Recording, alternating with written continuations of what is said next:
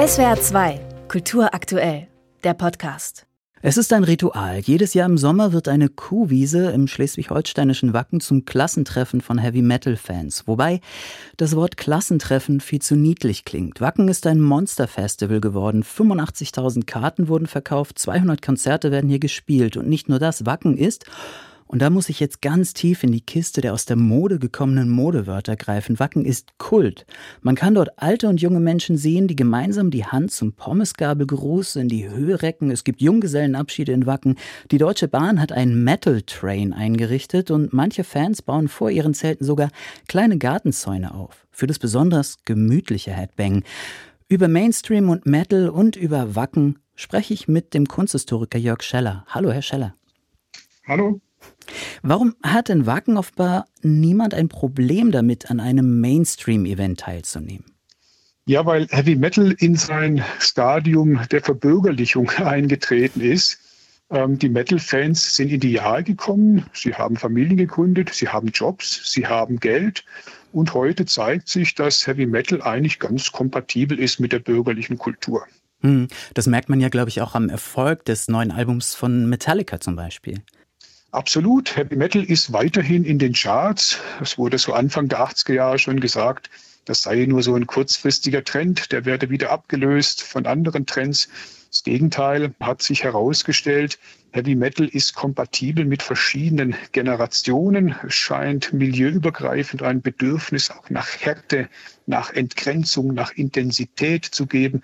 Und dieses Bedürfnis, ähm, ja, das erfüllt Heavy Metal eigentlich bis heute. Mhm. Sie selbst sind erklärter Metal-Fan, auch Metal-Musiker, aber Sie sind gerade nicht in Wacken in einem verregneten Zelt. Wir erreichen Sie in Graubünden im Gebirge. Warum eigentlich da?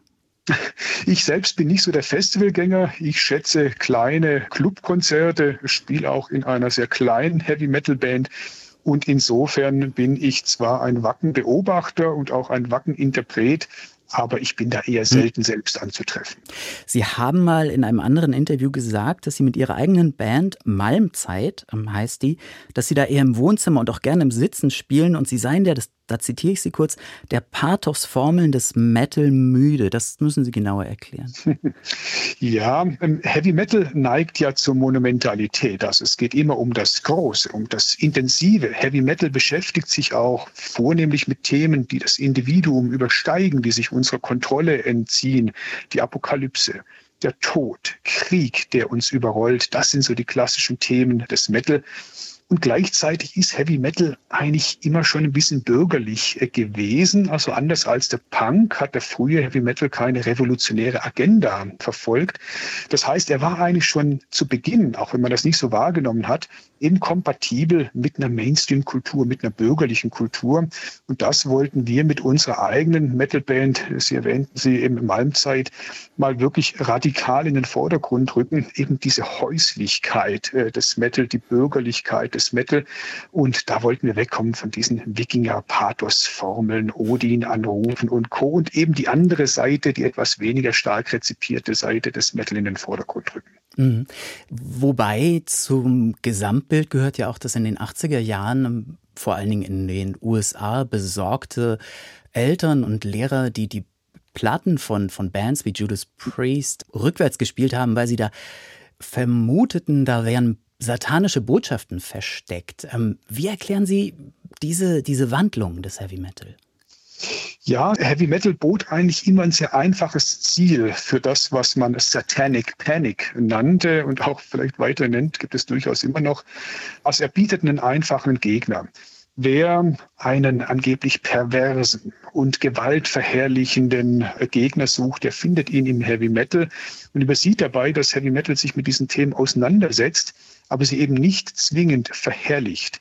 Sprich, das war einfach eine leichte Angriffsfläche. Man konnte da auf irgendwelche dubiosen Symbole deuten und sagen, dort steht der Feind. Und so konnte was die bürgerliche Kultur auch von den eigenen Verfehlungen ablenken. Also es gab eine Familie, die Judas Priest, Sie erwähnten das, angeklagt hat, weil die Band anscheinend für den Suizid ihres Sohnes verantwortlich war. Am Ende hat sich herausgestellt, es war eine dysfunktionale Familie, die so über Heavy Metal ganz gut davon ablenken konnte. Gleichzeitig ist diese, ich sag mal, ins Böse schielende Seite des Heavy Metal schon ein Aspekt dieser Musik. In Norwegen gab es mhm. und gibt es immer sehr, sehr harte Metal-Bands, die tatsächlich auch die christliche Religion angreifen und, und ein bisschen eine, eine rückwärtsgewandte, ja, heidnische Religion interessant finden. Ja, das ist ja immer eine Frage, ob etwas rückwärts oder ja. vorwärts gewandt ist, je nach, je nach Standpunkt. Ähm, man muss bei diesen radikalen bis extrem norwegischen Bands der 90er Jahre einfach sehen, dass die dezidiert eine Kritik am klassischen Heavy Metal übten. Also die nahmen Heavy Metal als eigentlich schon konservativ, ästhetizistisch wahr und wollten dem etwas wirklich radikal anderes ähm, entgegensetzen, so Practice What You Preach mäßig. Wir singen jetzt mal nicht nur über Intensität und Rebellion, sondern wir praktizieren das. Also das war eine Abkehr vom klassischen Heavy Metal die sich auch ins Identitäre wandte, denn es galt eine angeblich authentische heidnische Tradition gegen das Christentum als kolonialisierende Macht zu positionieren.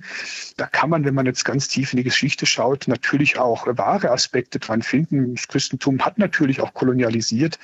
Aber diese extremistische Kritik war natürlich ihrerseits wiederum den frühen Christen sehr ähnlich, die eben die Heiden verfolgt hatten. Also das schloss sich gewissermaßen ein Kreis. Ich habe diese aktivistischen, satanistischen Black Metal Bands eigentlich immer als Nachfolger des radikalen Christentums gesehen. Ah, interessant. Ein anderer Nachfolger des radikalen Christentums war vermutlich Karl Theodor zu Gutenberg, äh, Mitglied der CDU. Als er sich verabschiedet hat oder zurücktreten musste, da hat er sich als großer Zapfenstreich, als er zurückgetreten ist vom Amt des Verteidigungsministers, ausgerechnet Smoke on the Water von Deep Purple gewünscht. Also die Metamorphosen des Metal sind unendlich. Absolut. Heavy Metal, das ist vielleicht auch das Schöne daran, ist eben kompatibel mit verschiedenen Milieus. Es ist nicht der Heavy Metal, der uns eine Ideologie aufzwingt, sondern es sind wir, die etwas aus dem Heavy Metal machen. Also Heavy Metal plädiert eigentlich an die Eigenverantwortung der Fans. Beim Punk ist es anders. Da gibt es sehr viel stärker eine politische Agenda. Heavy Metal ist alles offen. Es gibt wirklich alles im Metal und das spiegelt sich eben im Wacken Festival, wo wir Yoga-Kurse haben, wo es eine Metal Church gibt, ganz ernsthaft Gottesdienste, christliche Gottesdienste, aber eben auch Lesungen, die sich sehr kritisch mit der christlichen Religion auseinandersetzen, bis hin zu feministischen Panels, die dort heute veranstaltet werden. Also Heavy Metal ist vielleicht auch insofern der Nachfolger eines Christentums, das sich wirklich an alle richtet, also eine große ähm, Religion, die aber Platz bietet für verschiedene Konfessionen. Hm. Ich habe es gerade eben indirekt angedeutet. Sie haben das Buch Metal Morphosen, die unwahrscheinlichen Wandlungen des Heavy Metal geschrieben. Was dabei auffällt in Deutschland vielleicht und in vielen anderen Ländern der westlichen Welt, dass Metal, wie gesagt, Mainstream geworden, aber in anderen Ländern, zum Beispiel im Iran, das Metal noch immer ein Underground-Phänomen. Kann man anhand von Metal vielleicht, und das ist jetzt eine große These, auf die Liberalität einer Gesellschaft schließen? Ja, dem würde ich zustimmen. Heavy Metal ist ein Gradmesser ähm, für den Umgang mit dem, was Gesellschaften gerne verdrängen. Also Heavy Metal bringt aufs Tapet, was man so freudianisch äh, betrachtet gerne ins Unbewusste verdrängt. Und autoritäre Systeme zeichnen sich eigentlich dadurch aus, dass sie versuchen, gewissermaßen Reinheit, einen Purismus zu erzeugen. Im Heavy Metal quillt der ganze Irrsinn, der ganze Dreck, der ganze Schmutz, der sich unter dem Deckmantel der Zivilisation verbirgt, eben immer wieder nach oben. Deswegen wird er von autoritären Systemen bekämpft. Aber man muss fairerweise auch sagen, dass Heavy Metal natürlich auch autoritär sein kann. Also er kann auch von autoritären Systemen genutzt werden. Da spricht nichts dagegen. Heavy Metal ist offen. Es ist wie beim buchstäblichen Metall. Es kann eben geschmolzen werden und in neue Formen gegossen werden.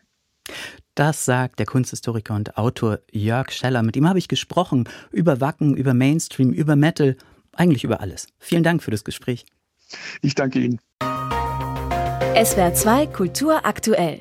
Überall, wo es Podcasts gibt.